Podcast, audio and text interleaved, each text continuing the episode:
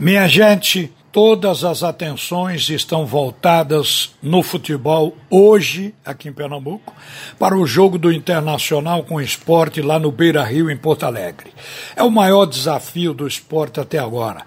O esporte não jogou com um adversário como vai jogar com a equipe do Internacional. Ele, esporte, precisando demais de pontos, e o Internacional também porque mesmo estando na liderança, o Internacional tem a concorrência do Flamengo que está chegando perto, que é o segundo colocado, diferença de um ponto.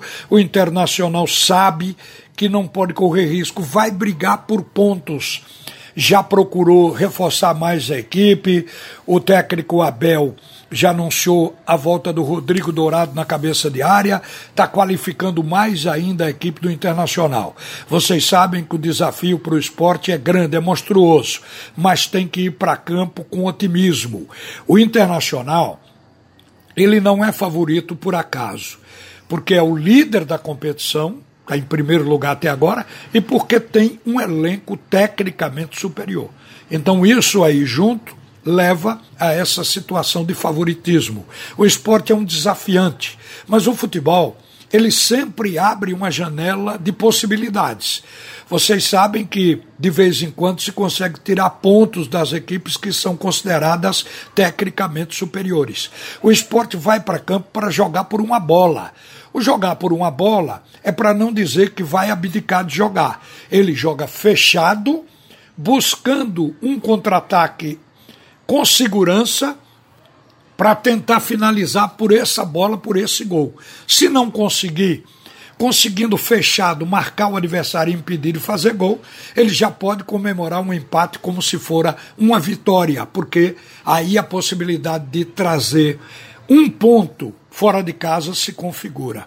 E no momento, a gente está refazendo as contas do ponto de corte nesta Série A do Campeonato Nacional. Porque a gente percebeu que o pelotão de baixo não está conseguindo fazer sequência de vitórias. Nenhuma das equipes, daquelas que estão disputando para não cair, nenhuma delas está conseguindo uma sequência vitoriosa. Tem sempre empates. E aí prende o ponto de corte. A gente acha que com 41, 42 pontos, uma equipe vai permanecer na Série A. E projetando isso para o esporte, significa dizer que, mesmo que o esporte venha a perder do Internacional hoje à noite, não será o fim. O esporte ainda vai ter três jogos pela frente. Vai jogar contra o Bragantino dentro de casa. O Bragantino é uma equipe que está jogando bem, empatou com o Flamengo seu último jogo, mas o esporte tem possibilidade dentro de casa de ganhar do Bragantino e fazer três pontos, chegar a 41. Como o esporte também pode arrancar três empates, vai chegar do mesmo jeito a 41 nos jogos que restam. Então ainda tem luz no fundo do túnel e possibilidades do esporte permanecer na Série A para a próxima competição. Na verdade, o Fortaleza hoje vai jogar com o Vasco.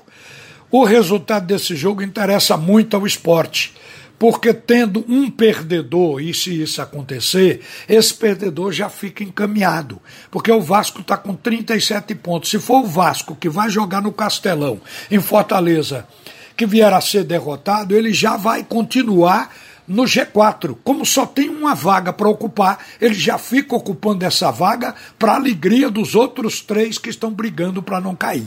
Então tudo pode acontecer. Eu tenho dito que do grupo do Fortaleza, dos jogos que restam para o Fortaleza, é que deve sair o rebaixado, porque o Fortaleza ele vai jogar contra o Vasco e contra o Bahia. Então rebaixa ou Fortaleza ou Vasco Bahia.